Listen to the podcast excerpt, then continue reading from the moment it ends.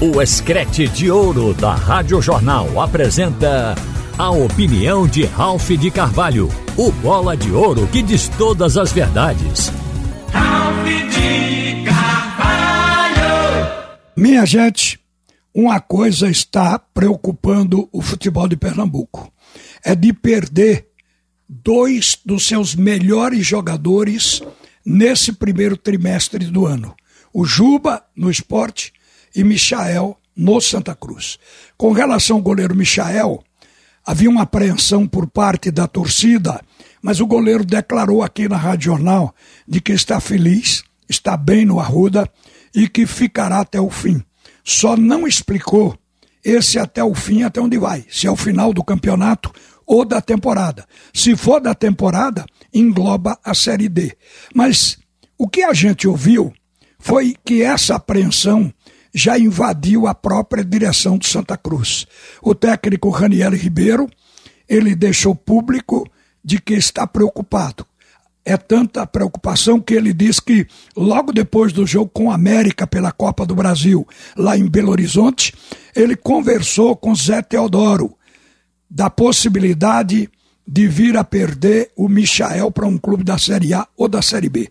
Porque o goleiro está num momento esplêndido e ele não é um goleiro de um jogo. Todas as partidas que ele jogou, desde a estreia, ele foi destaque com a camisa do Santa Cruz. Neste jogo diante do esporte no sábado, o, o Santa Cruz jogou com uma menos, mas a grande muralha para sustentar o ataque do esporte foi o Michael. Então a preocupação que o Santa Cruz tem, ela sem dúvida, ela é real. Isso pode acontecer, porque o mercado está de olho e todo mundo quer ter um bom goleiro. Seguramente que esse atleta vai receber uma proposta. E para mim, só há uma possibilidade, com a crise financeira do Santa Cruz, de segurar esse goleiro. Seria fazer uma operação envolvendo empresários tricolores ricos que possam bancar este goleiro e sustentar uma proposta para investida de times que venham até o final da competição. Então, isso pode fazer o Michael se manter no Arruda por mais tempo. Mas a gente tem que esperar para ver, porque é uma operação difícil de convencer as pessoas neste momento a gastar dinheiro. E o fato de que o dinheiro é quem move o futebol. Acredito que se houver uma proposta de um time de uma destas séries A ou B e uma proposta boa, o Michael possa deixar o Arruda.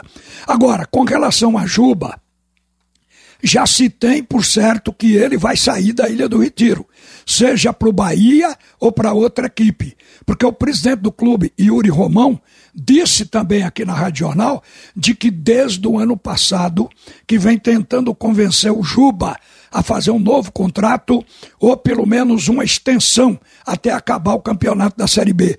E Juba não topou e está irredutível até agora. Então isso faz crer que o jogador e os empresários querem exatamente que ele saia da Ilha do Retiro para ganhar dinheiro. O esporte está magoado, chateado, porque todos estão negando a existência desse pré-contrato, mas esta informação, ela primeiro saiu no Rio de Janeiro.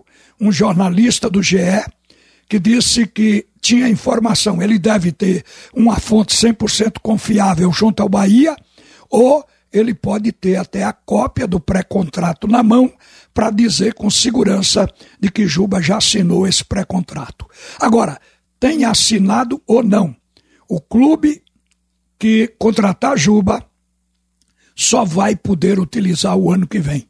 Porque se o esporte segurar Juba até o final do contrato, dia 31 de agosto, já terá passado a janela de transferência que começa em julho e vai até o meio de agosto. Aí o jogador só vai poder ser inscrito para competições no ano que vem. É possível que, se tiver um pretendente, ele procure o esporte. Aí haverá possibilidade do esporte ganhar algum dinheiro e liberar o jogador antes da abertura da janela. Fora disso, a torcida quer que a direção rubro-negra mantenha o jogador atuando. Se cair de produção, deixe no banco, mas não libere. Eu devo dizer de que aqui A gente teve o exemplo de Vinícius, o ponto esquerda do Náutico, que também avisou o Náutico que tinha feito um pré-contrato na Bahia, mas jogou bem até o final e saiu deixando reconhecimento da torcida alvirrubra do seu valor e do seu trabalho dentro do Náutico. Aconteceu também com Gustavo Scarpa, no Palmeiras. Ele assinou um pré-contrato com o Northam da Inglaterra e disse ao Palmeiras que não renovaria, mas jogou até o fim e foi o destaque do Campeonato Brasileiro de 2022. Então, esses exemplos mostram que Juba poderá continuar emprestando o seu bom futebol ao esporte até o mês de agosto. E depois ele siga o seu destino. Mas ainda há quem espere que alguma coisa aconteça para o jogador ficar. Essa possibilidade é muito remota.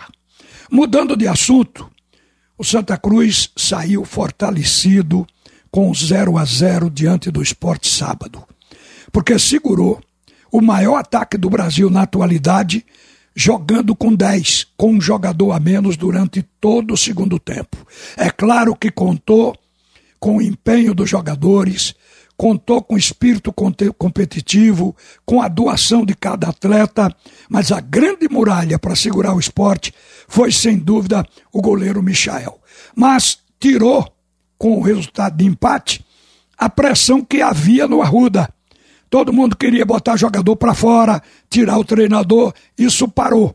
O Santa Cruz tem uma sobrevida, pelo menos até quarta-feira. O Santa vai jogar contra o Fortaleza. Equipe que é tecnicamente mais forte, mas se parou o esporte com 10, a ideia no Arruda é que com 11 possa ganhar do Fortaleza dentro de casa. E aí o que a gente imagina é que, mesmo ganhando do Fortaleza, o Santa Cruz só vai chegar a 12 pontos. O Náutico pode chegar a 13, o Sergipe pode chegar a 13, o ABC pode chegar a 14. Então, o Santa Cruz precisa ganhar e esperar um tropeço destas três equipes que eu citei. Só que essas três equipes jogam em casa, todas elas. O Náutico contra o Ferroviário, o Sergipe contra o Sampaio e o ABC contra o Fluminense do Piauí. Se o Santa Cruz empatar, vai para 10 pontos. Se o Náutico perder, o Sergipe perder, também fica com 10. O ABC permanecerá com 11 e o Santa Cruz não terá vaga, porque o Santa Cruz, mesmo ficando igual em pontos com os demais, ele terá apenas duas vitórias, o que é uma vitória a menos do que todos os concorrentes. Daí porque, para o Santa, tem que vencer e esperar um tropeço dos demais. Vamos aguardar. Uma boa tarde, minha gente, e volta Alexandre Costa. Você ouviu a opinião de Ralph de Carvalho, o bola de ouro que diz todas as verdades.